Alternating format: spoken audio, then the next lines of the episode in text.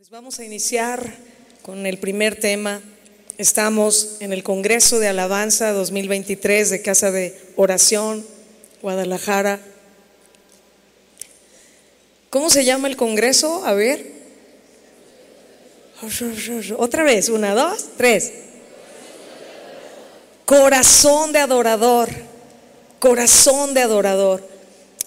Yo quiero pedirte, por favor, que abras conmigo la escritura. En primera de Samuel, capítulo 16, versículo 7. Este es el primer tema que se llama Dios mira el corazón. Dios mira el corazón.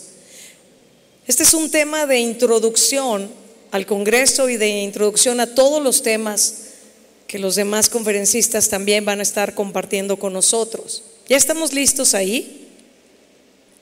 Dice así. Y Jehová respondió a Samuel, no mires a su parecer ni a lo grande de su estatura, porque yo lo desecho, porque Jehová no mira lo que mira el hombre, pues el hombre mira lo que está delante de sus ojos, pero Jehová mira el corazón. Quiero invitarles una vez más a que oremos, por favor, que me acompañe, que pongamos este tiempo en manos del Señor. Amén. Señor, muchas gracias una vez más. No nos cansaremos de darte las gracias, de honrarte, de buscarte, Señor. A ti te honra que dependamos de ti, que no nos creamos que por nuestra capacidad podemos hacerlo, sino que una y otra vez nos humillemos, busquemos tu rostro y pidamos tu gracia, tu ayuda. Y es lo que te ruego hoy, Señor, tu gracia sobre mí, tu gracia en mi corazón y en mi boca para transmitir tu palabra de una manera certera y que seas tú obrando en los corazones y que tú nos ayudes a entender esta verdad determinante, seriamente, lo que a ti te importa, lo que tú miras y lo que tú pides, nuestro corazón. Gracias Señor en esta mañana. Sé muy exaltado, sea tu palabra obrando en nuestras vidas, en el nombre de Jesús. Amén. Bien, pues desde que estábamos orando con todo el equipo de, coordinación, de liderazgo del Ministerio de Alabanza, buscando al Señor qué era el tema para este Congreso, el Señor fue muy claro en, hablarnos, en dictar eh, todos estos temas para estas, este ciclo de conferencias. Dios mira el corazón. Muchas de las veces nosotros podemos estar muy distraídos con tantas cosas y no entender lo que delante de Dios es realmente importante y es esencial. Y lo que también para nuestras vidas, para nuestro servicio a Dios en el ministerio que Él nos ha llamado, no solo el de alabanza, pero en cualquiera, también es determinante entender que Dios mira el corazón. Yo quiero pedirte que vayamos a primero de Samuel, capítulo 16 nuevamente, pero quiero pedirte que leamos el contexto de este versículo. El versículo 7 ustedes lo pueden ver aquí, ¿verdad? Plasmado también en la pared. Es, ese es el texto base, lema de todo el Congreso. Ustedes saben que Samuel había sido escogido rey, ¿verdad? No era la voluntad de Dios, sino que Dios les dio la libertad porque su pueblo fue necio, porque su pueblo dijo, no, nosotros queremos ser como todas las naciones y queremos que nos gobierne un rey igual que todas las naciones. Y el profeta Samuel que es un profeta que yo te recomiendo mucho y más como ministro de alabanza, que tú estudies. Es un profeta que estaba muy relacionado con, todas estas cuestiones de, la alabanza de los adoradores y, especialmente en, en asuntos que tenía que ver también con un tañedor para profetizar. El profeta Samuel tenía mucho pesar porque habían desechado a Dios. Y Dios le dice a Samuel, no te han desechado a ti, o sea, me han desechado a mí al estar pidiendo a un rey. Y en palabras más sencillas te lo voy a decir, pues le dice, pues les voy a dejar que tengan este rey. Y, va el profeta y unge a Samuel. Pero Samuel desobedeció a Dios. ¿Cuántos saben esto? Él desobedeció a Dios. Dios le había dado unas indicaciones muy claras, muy precisas de lo que tenía que hacer. Le dio varias oportunidades. Y en esta última, él falló y falló deliberadamente, gravemente, haciendo su voluntad y no la de Dios. Entonces el Señor estableció que él iba a ser desechado y que él iba a escoger otro rey conforme a su corazón. Ahora sí comenzamos a leer capítulo 16. Y el Señor dijo a Samuel, ¿hasta cuándo te lamentarás por Saúl? Después que yo lo he desechado para que no reine sobre Israel. Llena tu cuerno de aceite y ve, te enviaré a Isaí, el de Belén porque de entre sus hijos he escogido un rey para mí. Samuel respondió, ¿cómo puedo ir? Cuando Saúl lo sepa, me matará. Y el Señor dijo, toma contigo una novilla y di, he venido a ofrecer sacrificio al Señor. Invitarás a Isaí al sacrificio y yo te mostraré lo que habrás de hacer. Entonces me ungirás al que yo te indique. Samuel hizo lo que el Señor dijo. ¿Puedes decir esta frase conmigo? Samuel hizo lo que el Señor dijo. Qué bueno será aprenderla de memoria, pero sobre todo establecerla en el corazón. Como sus siervos, nosotros necesitamos hacer lo que Él diga, no más, no menos, lo que Él diga. Amén. Samuel hizo lo que el Señor dijo y fue a Belén. Y los ancianos de la ciudad vinieron a su encuentro temblando y dijeron, ¿vienes en paz? Y él respondió, en paz. He venido a ofrecer sacrificio al Señor. Conságrense y vengan conmigo al sacrificio.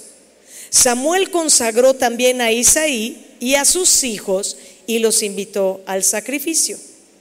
Cuando ellos entraron, Samuel vio a Eliab y se dijo, Ciertamente el ungido del Señor está delante de él. Pero el Señor dijo a Samuel, no mires a su apariencia ni a lo alto de su estatura, porque lo he desechado. Porque Dios no ve como el hombre ve, pues el hombre mira la apariencia exterior, pero el Señor mira el corazón. Yo te estoy leyendo otra, otra traducción, la Nueva Biblia de las Américas. Y te lo voy a repetir, pero el Señor dijo a Samuel, no mires a su apariencia ni a lo alto de su estatura, porque lo he desechado, porque Dios no ve como el hombre ve, pues el hombre mira la apariencia exterior, pero el Señor mira el corazón. ¿Sabes una cosa? Como siervos de Dios, estamos expuestos y necesitamos reconocer esto. Estamos siempre expuestos a nuestra naturaleza humana, ¿verdad que sí? Por eso el Señor dice que debemos de crucificarla, que nosotros debemos de crucificar nuestra carne. Quiero decirte que la carne va a seguir siendo carne hasta que tú y yo nos vayamos con el Señor. Y que necesitamos crucificar nuestra carne y no guiarnos por nuestra carne ni por las cosas que ven nuestros ojos. Y aquí muestra que el profeta Samuel, el profeta de Dios, Obviamente él estaba ahí esperando que Dios le mostrara quién de los hijos de Isaí era su ungido. No es que él estuvo desconectado de Dios en ese momento, no, él sabía que iba, pero fíjense, aún así, él no esperó a que a que fuera Dios que le dijera, ¿verdad? Y dio como por hecho. ¿Se dan cuenta? es este.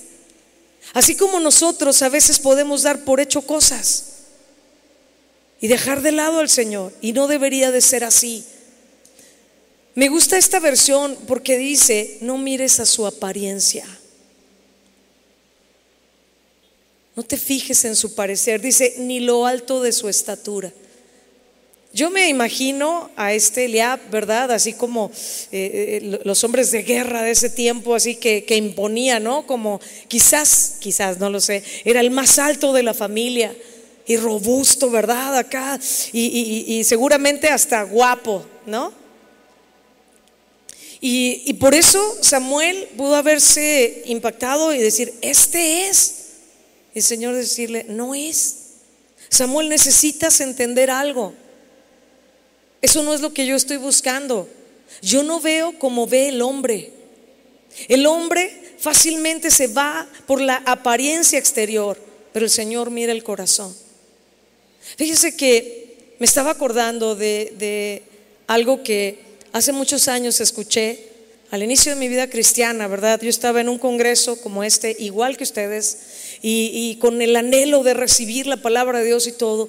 Y, ahí contaron un testimonio, ¿no? De, un pastor, el, el que estaba predicando, que dijo que en una ocasión que él estaba ministrando en un lugar, ¿verdad? Llegó una jovencita, una jovencita de una apariencia muy, ah, ah, muy, sencilla, ¿verdad? Eh, hablando de una eh, situación económica, ¿verdad? También muy sencilla. Se veía, dice que su, ropa estaba hasta arrugada, ¿verdad? Y, y, sí peinadita, pero tan sencilla. Y que le dijeron, pues que ella iba a entonar un canto, ¿no? Y, entonces que él la miró y la menospreció. Dijo, pero ve nomás esto. Resulta que era una, jovencita que, se llevó, o sea, que no tenía recursos, que fue un, un, esfuerzo tremendo para ella llegar a ese lugar y que a pesar de cómo se veía su ropa, ella se había puesto lo mejor que tenía. Fíjate. Entonces, este, este conferencista estaba contando que él la vio y la menospreció. Y el Señor le dijo, cállate, porque yo no miro como tú. Y la jovencita empezó a tocar el piano y a adorar a Dios, contaba este pastor, que empezó la gloria de Dios a descender de una manera impresionante y que esta jovencita de unos 16, 17 años era, simplemente adoró al Señor de una manera Toda la gente cayó de rodillas, se humilló delante del Señor de corazón y terminaron adorándole con todo su corazón. Me hizo recordar esto. Ahora, no estoy diciendo que no, que no debamos de cuidar muchos aspectos. Tú te vas a dar cuenta que, que, los cuidamos. El Señor merece lo mejor. Y cuando hablamos aún, por ejemplo, de las vestiduras sacerdotales, eran vestiduras de dignidad. No estoy diciendo que no debemos buscar lo mejor. Lo que estoy hablando es que nosotros a veces podemos tener una impresión tan lejos de lo que realmente es importante y ni siquiera saber la circunstancia de alguien. Y Dios le habla al profeta y le dice, no mires su apariencia, no veas ni siquiera su estatura. Quizás aquí también cabría el decir, ni siquiera te fijes en su apariencia física. qué tan guapo o bonita es. Dios mira el corazón. Dios no ve como ve el hombre. El hombre mira la apariencia exterior, pero el Señor mira el corazón. Y hablando de esta palabra apariencia, quiero decirte, Está la apariencia que tenemos eh, simplemente por el arreglo personal, por la ropa que te pusiste o, por cómo esté tu rostro, ¿verdad? Hay quienes en realidad por dentro tienen mucho dolor o enojo o amargura y, se atreven a pararse a ministrar así como, como los, un verdadero adorador. Y por dentro está, híjole, pero allá está, híjole, ni quiero ver para ese lado porque allá está el que me la hizo. Pues ¿cuál adoración? No sé si me estoy sabiendo explicar. Y quizás, hablando de apariencia, hay quienes podrían disimular, hay quienes podrían pararse y actuar, tener una apariencia. Pero Dios sabe exactamente la condición de nuestro corazón. Dios sabe lo que tú y yo estamos pensando, las pruebas que estamos atravesando, las luchas que tenemos. ¿Cuántos tenemos luchas? A ver, levante su mano. Ah, qué bueno que no nada más yo. ¿Y qué crees? Las vamos a tener el resto del tiempo que andemos aquí en la tierra hasta que el Señor venga por nosotros. Él sabe todo, pero también sabe cuando uno de corazón le pone a Él en primer lugar. Cuando no es una hipocresía ni una apariencia con lo que tú y yo nos paramos a ministrar o venimos a adorar al Señor a la congregación, sino que hemos aprendido a adorarle porque Él es digno, porque Él lo merece, indistinto de cuál sea nuestra circunstancia. Él merece la adoración. Y le damos el primer lugar y podemos entregarle nuestro dolor, nuestra carga, nuestras circunstancias. Él lo sabe todo. Seguimos leyendo. Entonces, Isaí llamó a Abinadab y lo hizo pasar delante de Samuel. Y dijo, tampoco a este escogido el Señor. Yo me imagino, ¿sabes? Eh, eh, esto se puede aplicar como cuando decimos, bueno, este no, pero yo creo que tal persona sí podría ministrar, o tal persona sí, no, yo creo que esta no, o bueno, yo creo que, y Dios dice, no, es que no es lo que tú piensas, es quien yo digo. Dijo, tampoco a este ha escogido el Señor. Después Isaí hizo pasar a Sama. Y Samuel dijo, tampoco a este ha escogido el Señor. Fíjense en la frase. Tampoco a este qué? Ha escogido. ¿Quién? ¿Quién es el que debe de hacer el llamado para que alguien esté en el ministerio de alabanza? Dios. Es Él quien escoge, es Él quien llama, es Él quien da la gracia y los dones y la capacidad para servirle. Así Isaí hizo pasar a siete de sus hijos delante de Samuel. Pero Samuel dijo a Isaí, el Señor no ha escogido a estos. Samuel preguntó, ¿son estos todos tus hijos? Isaí respondió, aún queda el menor, es el que está apacentando las ovejas. Fíjate nada más, yo sé que muchas veces nos han enseñado este pasaje especialmente los que tenemos años sirviendo al Señor por su gracia en el ministerio de alabanza, seguramente has escuchado de este tema. Pero qué tremendo que David estaba allá, o sea, imagínate un poquito, porque algunos se desalientan por el rechazo que pueden experimentar en sus hogares cuando han venido ya a los pies de Cristo. ¿Me, me explico? O desde antes, hay quienes han tenido un hogar muy difícil de rechazo, de maltrato, etcétera. Pero ya cuando estamos en Cristo, ¿cuántos saben que también padecemos ahí, verdad? Y que somos el, eh, el rechazado, el patito feo. ¿A quién le ha tocado eso? De la familia, el apestado, ¿verdad? Y, y el, el, ridículo y el que no participa de las fiestas y no anda ahí en los bailongos. Bueno, eso espero, ¿verdad? Eh, eh, uno ve la apariencia, pero el Señor mira el corazón, ¿no? Digo, porque nada tendría que hacer un ministro de alabanza en esas, en esas cosas, pero no me voy a adelantar a los temas que el Señor ha dado a otros de los conferencistas. Pero te voy a decir algo, en ese rechazo, o sea, quiero que te imagines la circunstancia de David. Él estaba haciendo lo que tenía que hacer. Di conmigo, David estaba haciendo lo que tenía que hacer. Y es lo que a muchos luego nos puede fallar. Hay que hacer lo que tenemos que hacer. Responsabilidad, compromiso, fidelidad. Él estaba obedeciendo a su padre, él estaba honrando a su padre, él estaba trabajando. Diga conmigo. Ahora diga conmigo, Dios no llama a los flojos. Dile al de lado, ahí me hablan. Ah, ¿verdad? ya, ya estaban con el dedo acusador, ya le iba a decir, ah, sí, es de Dios, ahí te hablan, ¿verdad? Y, Ahí me hablan.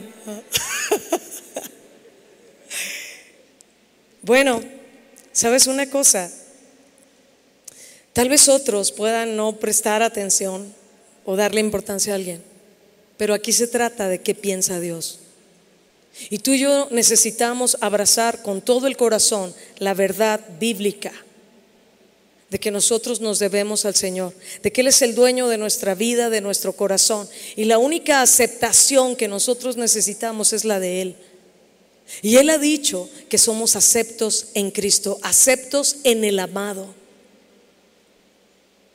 Y la única aprobación que tú y yo como hijos de Dios, como siervos de Dios, debemos de buscar es la de Dios.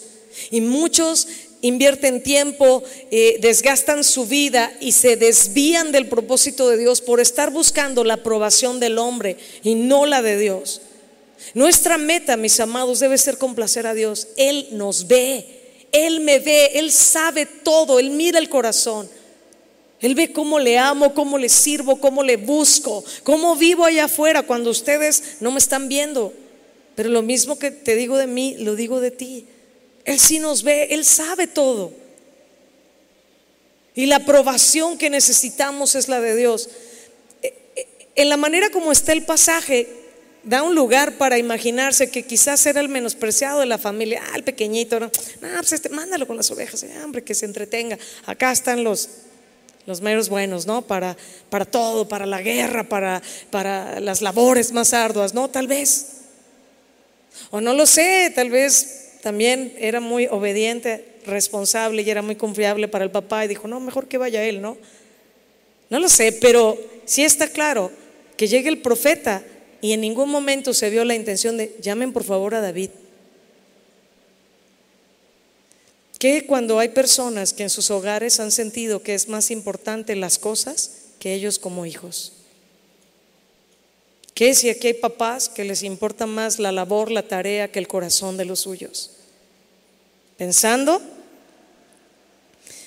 en que él estaba allá en la labor y acá toda la familia reunida con el profeta. ¿Puedes imaginarte? No era cualquier cosa, menos en ese tiempo. Y no lo llamaron. Pero Dios, en su misericordia, Dios que es el que mira el corazón y que es Él quien dice quién debe de servirle, quién ha llamado Él, pues establece esta claridad, ¿verdad? O establece con claridad a través del profeta. Entonces, fíjate, Samuel preguntó, versículo 11, ¿son estos todos tus hijos? Isaí respondió, ay, aún queda el menor, es el que está apacentando las ovejas. Samuel insistió, manda a buscarlo, pues no nos sentaremos a la mesa hasta que él venga acá. ¿Cómo ven? ¿Sabes qué? Tú no tienes que estar buscando que nadie te dé un lugar. Te lo digo muy en serio. Muchos están buscando un lugar de reconocimiento. Muchos quieren en la iglesia ser vistos, ser reconocidos y realmente la, motivación por estar sirviendo al Señor, si es que así fuera el caso, en el ministerio de alabanza, no es porque Dios me llamó, porque estoy tan agradecido, porque le debo todo mi ser a Él y quiero hacer lo que Él me pida que yo haga si no es, yo quiero estar ahí, yo quiero estar al frente, es que yo necesito sentirme útil, yo necesito sentirme alguien, yo necesito que me vean. Bueno, es que hay necesidad y pues bueno, yo, yo estoy de voluntario, yo puedo hacerlo. No. Que sea Dios, que sea Dios quien te honre. Dios honra a los que le honran. No busques reconocimiento. El Señor es el que nos recompensa. La escritura dice que todo lo que hagamos, sea de hecho o de palabra, lo hagamos para el Señor. Y esto, mis amados, yo creo que toma años el realmente aprenderlo. Es trato de Dios, son procesos que Dios te va a tener que, que pasar para entender que de verdad Él siempre se va a querer asegurar de cómo está nuestro corazón de que nuestra motivación sea amarle a Él, honrarle, obedecerle a Él y no estar buscando la aprobación de nadie. Es más, ni tu aprobación, o sea, ni, ni de ti mismo. No. Deja que Dios te levante. No nos sentaremos a la mesa hasta que Él venga acá. Y envió a buscarlo y lo hizo entrar. Era rubio, de ojos hermosos y bien parecido. Me gusta cómo lo dice esta versión. Y el Señor dijo, levántate, úngelo, porque este es. Entonces Samuel tomó el cuerno de aceite y lo ungió en medio de sus hermanos, y el Espíritu del Señor vino poderosamente sobre David desde aquel día en adelante. Luego Samuel se levantó y se fue a Ramá. Ahora fíjate, si tú buscas las definiciones de la palabra corazón en Antiguo y Nuevo Testamento, te vas a dar cuenta que en el Antiguo es básicamente una palabra que mayormente se traduce como corazón y que es la misma de este versículo, del, versículo 7 del capítulo 16 de Samuel. Leb o Lebab, ¿verdad? Y que hay otra en el Nuevo Testamento que principalmente se traduce por corazón. Y yo te quiero decir un poquito de la definición de esta palabra corazón, porque es importante que lo identifiquemos, porque Dios mira el corazón. Leb significa corazón, mente o en medio de. Leb o Lebab, que es su sinónimo, aparecen por lo menos 860 veces en el Antiguo Testamento. Yo preguntaba, ¿verdad? Al Señor le digo, híjole, 860 veces, como que es importante, ¿no? El asunto del corazón, o cómo ven ustedes. Solo en el Antiguo Testamento y por lo menos esa cantidad.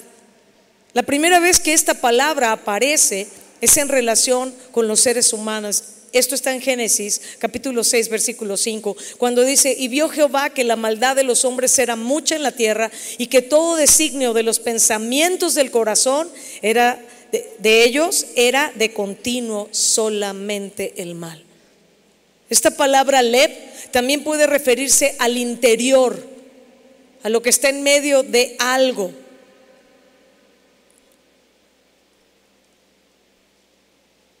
Hay otra palabra que se traduce como corazón, que es la palabra nepesh, que habla de alma, de la vida, de, un, un ser. Y se traduce varias veces como corazón en la Reina Valera. Ahora, en cada caso, lo que muestra esta palabra es el fuero interno, es decir, el hombre interior. Leb puede referirse a la persona o su personalidad también. Corazón, entonces, nos puede mostrar la fuente de nuestros deseos, inclinación o nuestra voluntad. Esta palabra también tiene, se tiene como el centro de las emociones, hablando de corazón, ¿verdad que sí? Es el centro de nuestras emociones. Pero también corazón se tiene como el centro del conocimiento y de la sabiduría, como un sinónimo de nuestra mente. También la palabra lep se tiene como el centro de la conciencia y del carácter moral. El corazón entonces, mis amados, es la fuente de las acciones del ser humano. Por eso es lo que Dios ve. ¿Se fijaron lo que estábamos cantando hace rato? Solo tú puedes ver toda intención más profundo que mi acción, ¿verdad? Es la fuente de las acciones del ser humano. Dios está viendo mi corazón, mis motivaciones. Led puede referirse al centro también de la rebelión y del orgullo en una persona. Corazón, el corazón simboliza el fuero interno del ser humano, su propia persona. Es la fuente entonces de todo lo que hace. Todos sus pensamientos, deseos, palabras y acciones fluyen desde lo más profundo de su ser. Y por eso también el Señor nos advierte en Jeremías 17, 9, ¿no? Que engañoso es el corazón y perverso, ¿quién lo conocerá? Nosotros no podemos entender nuestro propio corazón, pero Dios sí. Dios dice ahí que escudriña la mente y el corazón. Él sabe lo que hay en nuestros corazones. Ahora, en el Nuevo Testamento, la principal palabra que tú vas a encontrar traducida como corazón es la palabra cardia, ¿verdad? El corazón. De ahí vienen los términos cardíaco, cardiólogo, etc. Es el principal órgano de la vida física. Ocupa el puesto más importante en lo natural en el sistema humano. Y dice esta definición que vino a significar toda la actividad mental y moral del hombre, incluyendo sus elementos racionales como emocionales. Ahora, hay algo muy importante que tú y yo necesitamos identificar, que las escrituras consideran el corazón como la esfera de la influencia divina. Es ahí donde el Señor obra, es ahí donde el Señor trata, es ahí donde el Señor habla, Él moldea nuestro corazón. El corazón como la esfera de la influencia divina. Es el hombre interno también, el hombre real, lo que tú y yo realmente somos desde acá adentro. Representa nuestro verdadero carácter. Entonces, hablando de su utilización de esta, de esta palabra, me refiero, en el Nuevo Testamento, cardia denota el asiento de la vida física, el asiento de la naturaleza moral y de la vida espiritual, el asiento del dolor, del gozo, de los deseos, de los afectos, de las percepciones, de los pensamientos, del entendimiento, del raciocinio, de la imaginación, de la conciencia, las intenciones, los propósitos, nuestra voluntad y la fe. En resumen, el corazón en su sentido moral en el Antiguo Testamento incluye las emociones, la razón y la voluntad. Y esto, mis hermanos, es en lo que Dios tiene su atención en nosotros, nuestro corazón. Por eso nosotros necesitamos entender la importancia de guardar nuestro corazón. Pero antes de compartirte un poco más acerca de esto, de la importancia de guardar nuestro corazón, pues obviamente que nuestro corazón, estoy hablando ya de personas que han nacido de nuevo, pero ¿cuál es la condición de una persona que no conoce a Dios?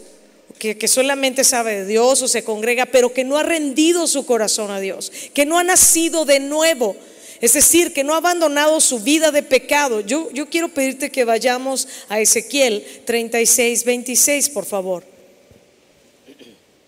Es tan importante para nuestro Dios el corazón que el Señor dice, te voy a quitar este y te voy a dar un corazón nuevo.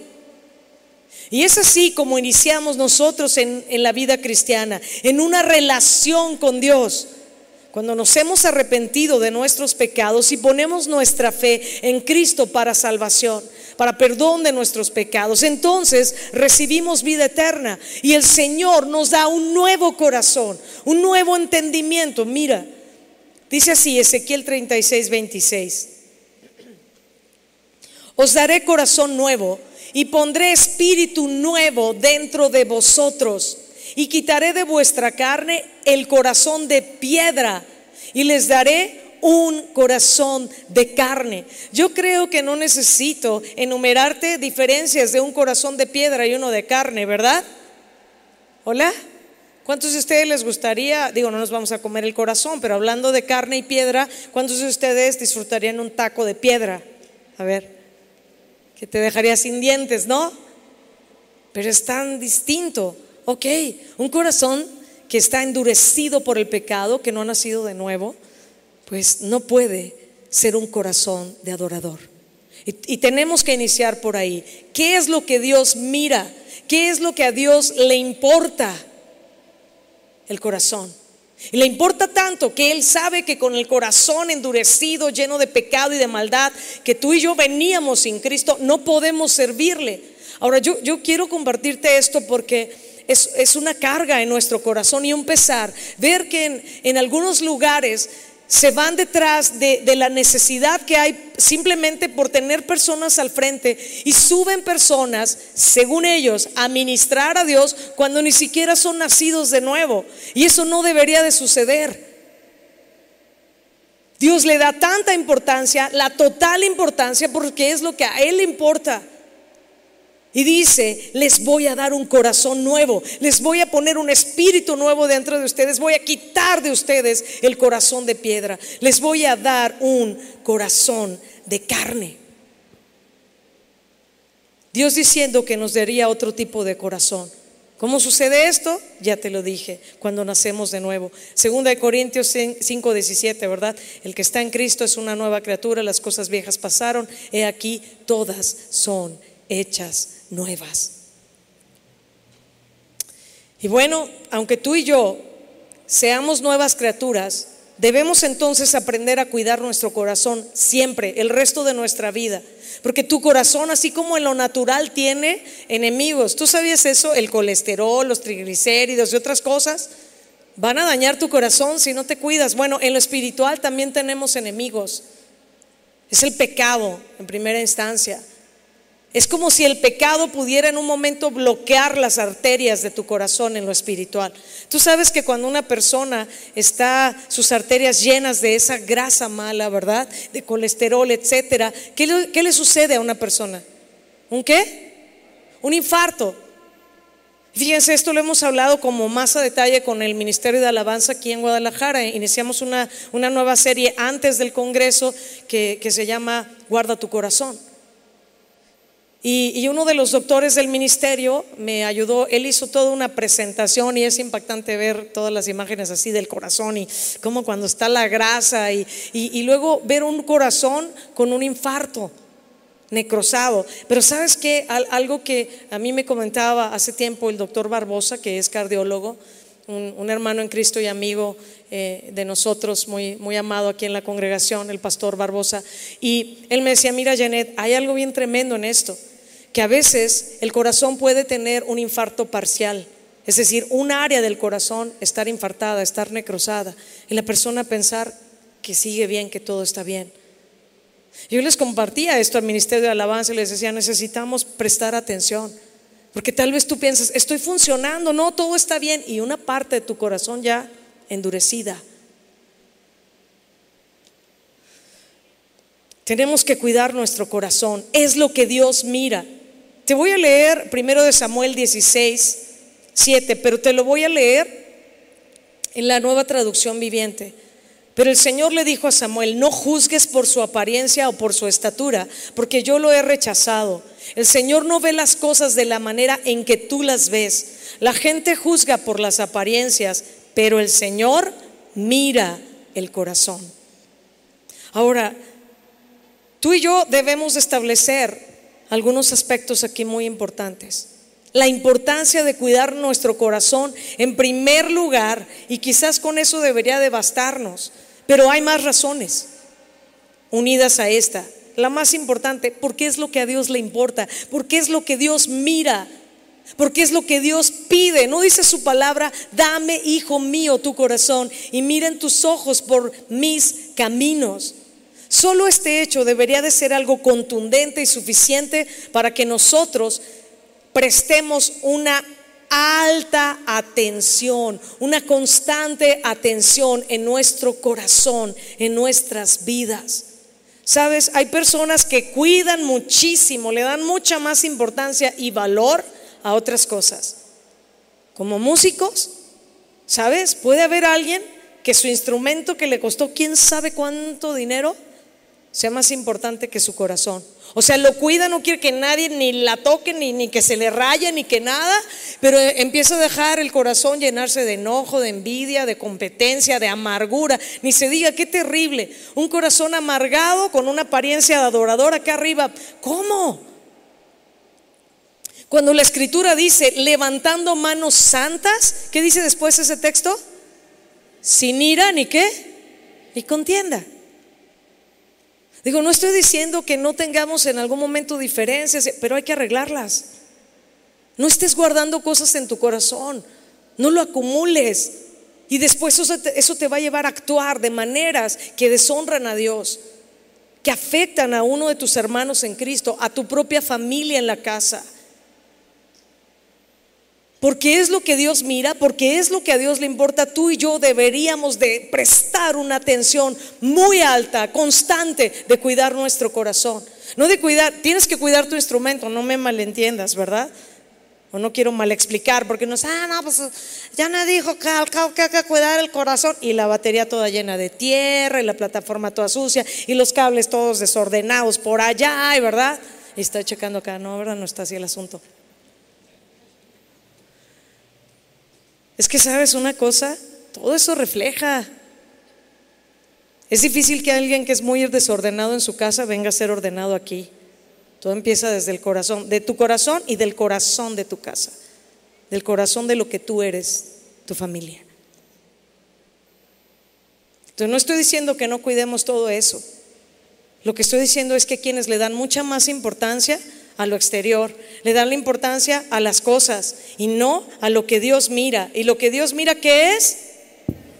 Él sabe todo, Él ve todo. Ahora, Entonces, en primer lugar, la importancia de cuidar en nuestro, nuestro corazón es porque es lo que Dios mira, es lo que a Dios le importa.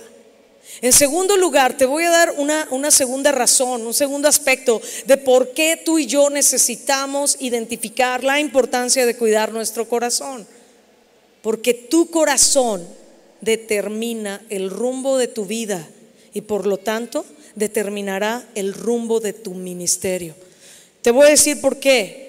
¿Por qué establecí este segundo principio? Es en base a la escritura. Proverbios 4:23, ¿qué dice? Sobre toda cosa guardada, guarda tu corazón. ¿Por qué? Porque de él mana la vida. Ahora, yo te voy a leer otras dos traducciones. La Biblia en lenguaje actual dice así, con toda diligencia guarda tu corazón, porque de él mana la vida. Te voy a leer una versión más, la nueva traducción viviente. Sobre todas las cosas, cuida tu corazón, porque éste determina el rumbo de tu vida. De acuerdo a la condición de tu corazón, así estará tu vida.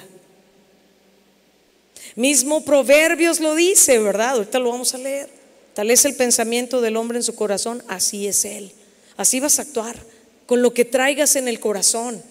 Aunque trates de tener una apariencia, necesitamos venir a esta realidad, mis amados. Yo sé que parece tan, tan sencillo, de hecho lo es. ¿Por qué tenemos que complicar lo que no es complicado? ¿Sabe qué es lo complicado? Pregúnteme, ¿qué? No sé, no, no se crea. ¿Sabe qué es lo complicado? Di conmigo, yo. O sea, es nuestro corazón. Di conmigo, mi corazón. Es lo que puede complicar todo, porque de ahí parte todo. Mis actitudes, mis acciones, y es lo que puede echar a perder todo también en mi vida y en el ministerio.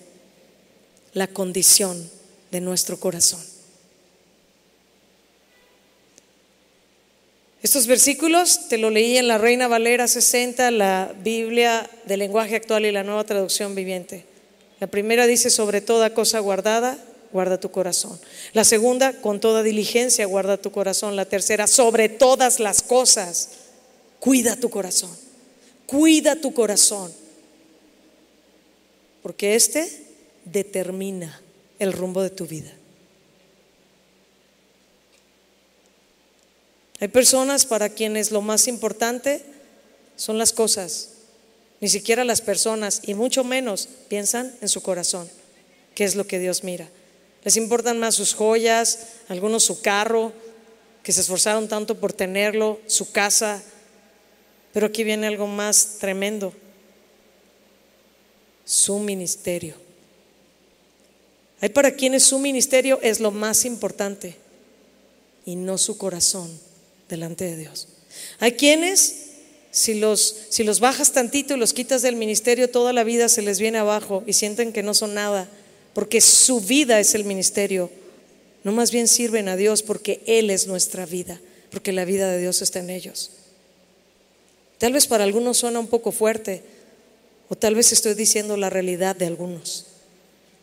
Pero lo más importante en nuestra vida no debe ser ni siquiera nuestro ministerio. Y no estoy diciendo que, que no honremos a Dios sirviéndole en, en la manera más alta, de corazón, con diligencia, con responsabilidad. No estoy diciendo eso. Estoy diciendo qué es lo que ocupa tu corazón, qué es lo que mueve tu corazón tus intenciones, cuál es tu motivación en todo lo que tú y yo hacemos. Dios lo sabe, Dios lo mira. Y sabes qué? Tú y yo necesitamos guardar nuestro corazón porque este va a determinar el rumbo de tu vida. Hay quienes por descuidar su corazón les ha costado salir del ministerio, dejarlo de lado. Hay quienes han dañado propósitos grandes de Dios para su vida por la condición de su corazón, por la rebeldía, por el orgullo, por la necedad. De todas estas cosas se van a hablar, no me voy a detener ahí. Tú y yo sabemos entonces que el corazón en lo físico es el órgano más importante del cuerpo, ¿sí o no? Bueno, se detiene el corazón y todo lo demás que Así, ¿verdad? Bye. Pues en lo espiritual, el área más importante de nuestra vida delante de Dios es nuestro corazón. El Señor mira el corazón. Primero de Crónicas 29, 17 dice así. También, como dice David, yo sé, oh Dios mío, que tú, tú pruebas el corazón y que te agrada la rectitud. El Salmo 7.9 dice, fenezca ahora la maldad de los inicuos, mas establece tú al justo, porque el Dios justo prueba la mente y el corazón. Él pesa los corazones. A Él le agrada la rectitud. Y así como en nuestro ser, el corazón es el centro de, nuestro ser en lo natural, en lo espiritual, te lo repito, es el centro de todo nuestro ser. Nuestro corazón en lo espiritual es el que todo el día está haciendo funcionar nuestro cuerpo. Así es en lo espiritual como en lo natural. Es de donde sale todo en nuestra vida, las acciones, las palabras. Tenemos que mantener una sana circulación, hablando de la sangre, ¿verdad?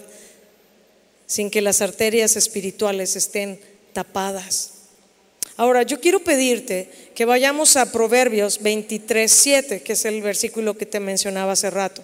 Dice, porque cuál es su pensamiento en su corazón, tal es él.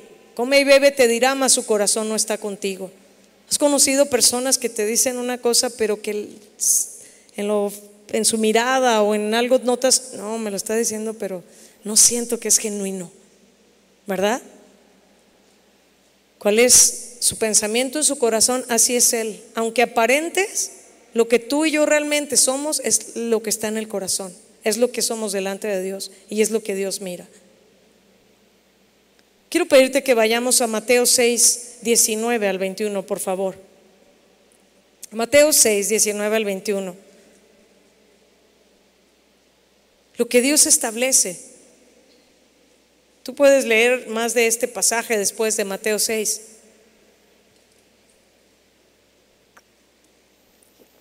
Dice así, no os hagáis tesoros en la tierra donde la polilla y el orín corrompen y donde ladrones minan y hurtan, sino haceos tesoros en el cielo, donde ni la polilla ni el orín corrompen, y donde ladrones no minan ni hurtan.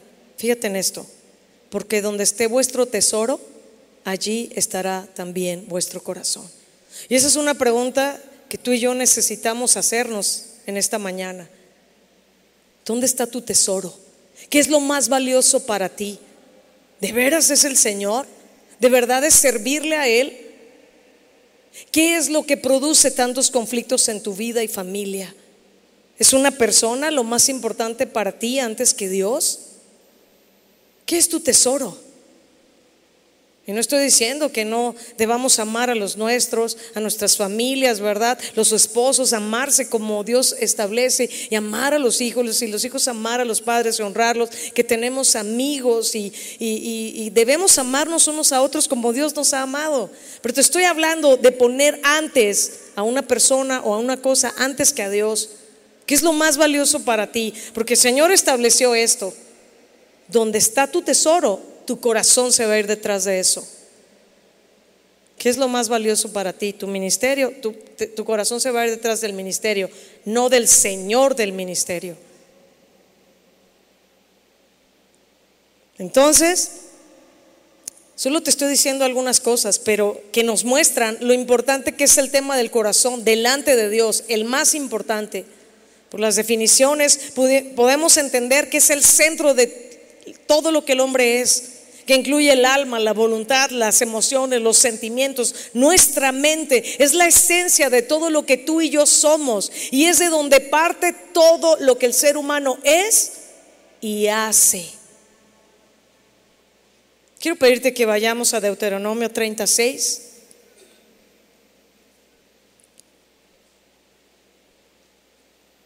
Deuteronomio 36 dice, y circuncidará Jehová tu Dios tu corazón y el corazón de tu descendencia, para que ames a Jehová tu Dios con todo tu corazón y con toda tu alma.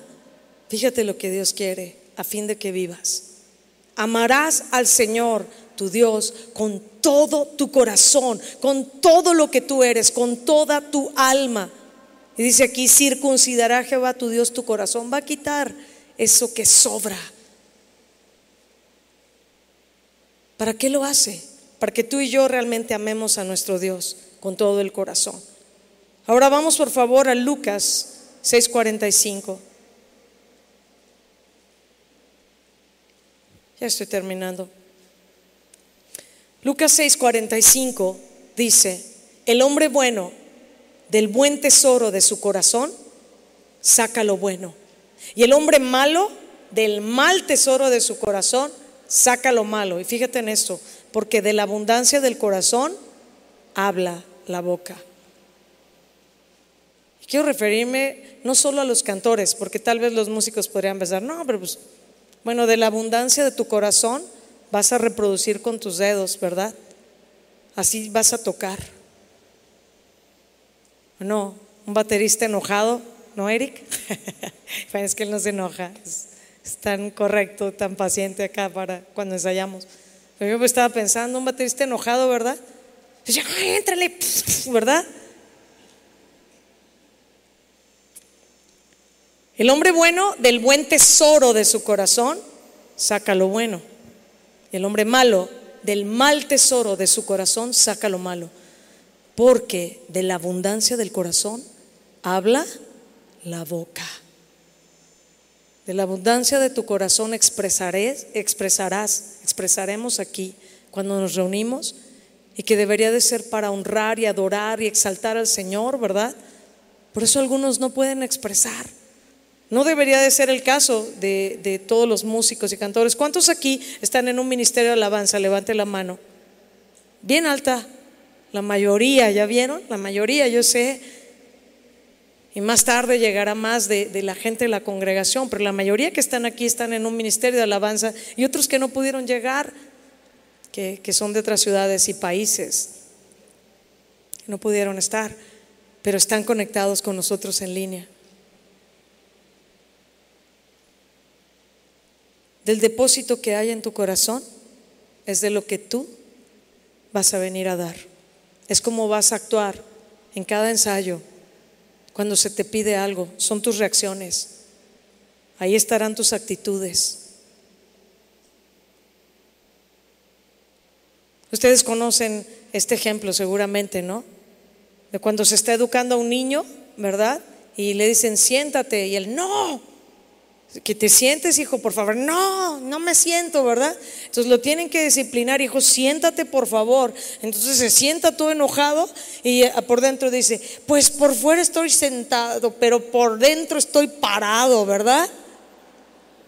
¿Y sabes qué? O sea, suena medio gracioso porque no lo es, ¿verdad, papás? Que no lo es.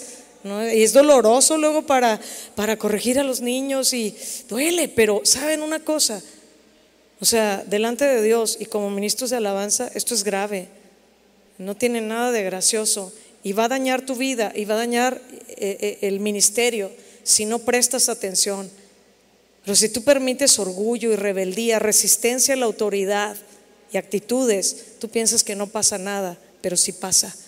Porque sería lo mismo como decir, ah, pues sí hago. Bueno, está bien. Yo quería este acorde, pero bueno, ya. Actitudes de esas. Ay, siempre vamos a lo mismo. Ay, esto. Esas actitudes, cuidado con tu corazón. Vas a echar a perder mucho. Porque una manzana podrida, ¿ustedes han visto ese efecto? Tú pones una manzana podrida con unas, todas las mamás, ¿sí? ¿Verdad?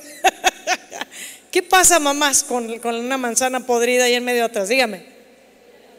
Pudre a las demás, ¿verdad? Bueno, pues te voy a decir qué dice la Biblia. Que no dejes que se forme ni, ni que se levante en ti que brote. Dice, no dejen que brote una raíz de amargura, porque les estorbará para recibir la gracia de Dios. Y esto estorbará a muchos.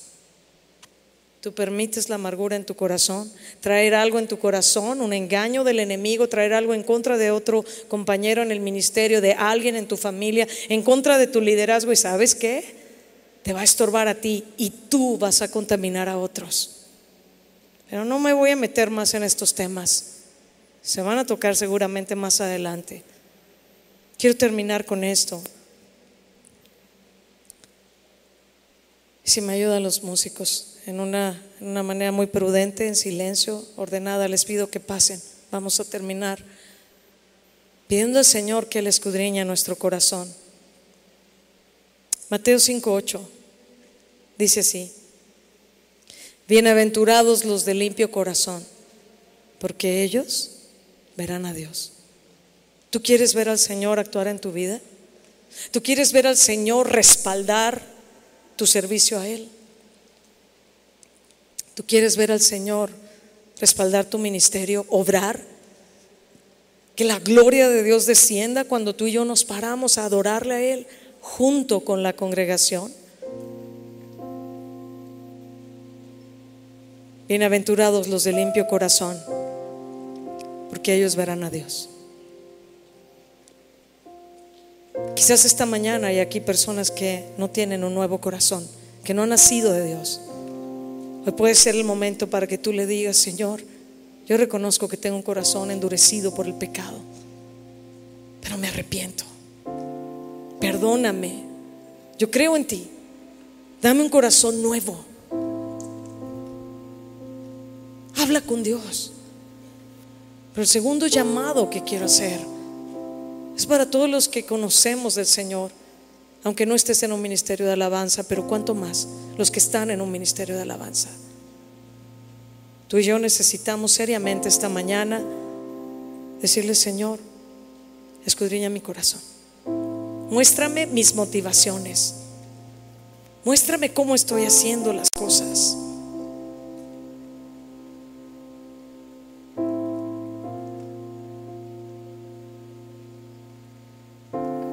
A pedírselo. Quiero invitarles a ponerse de pie. A que tú y yo pasemos unos minutos.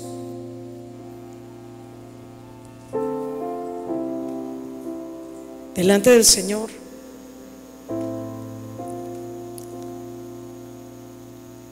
Te invito a cerrar tus ojos. No te distraigas con nada ni con nadie.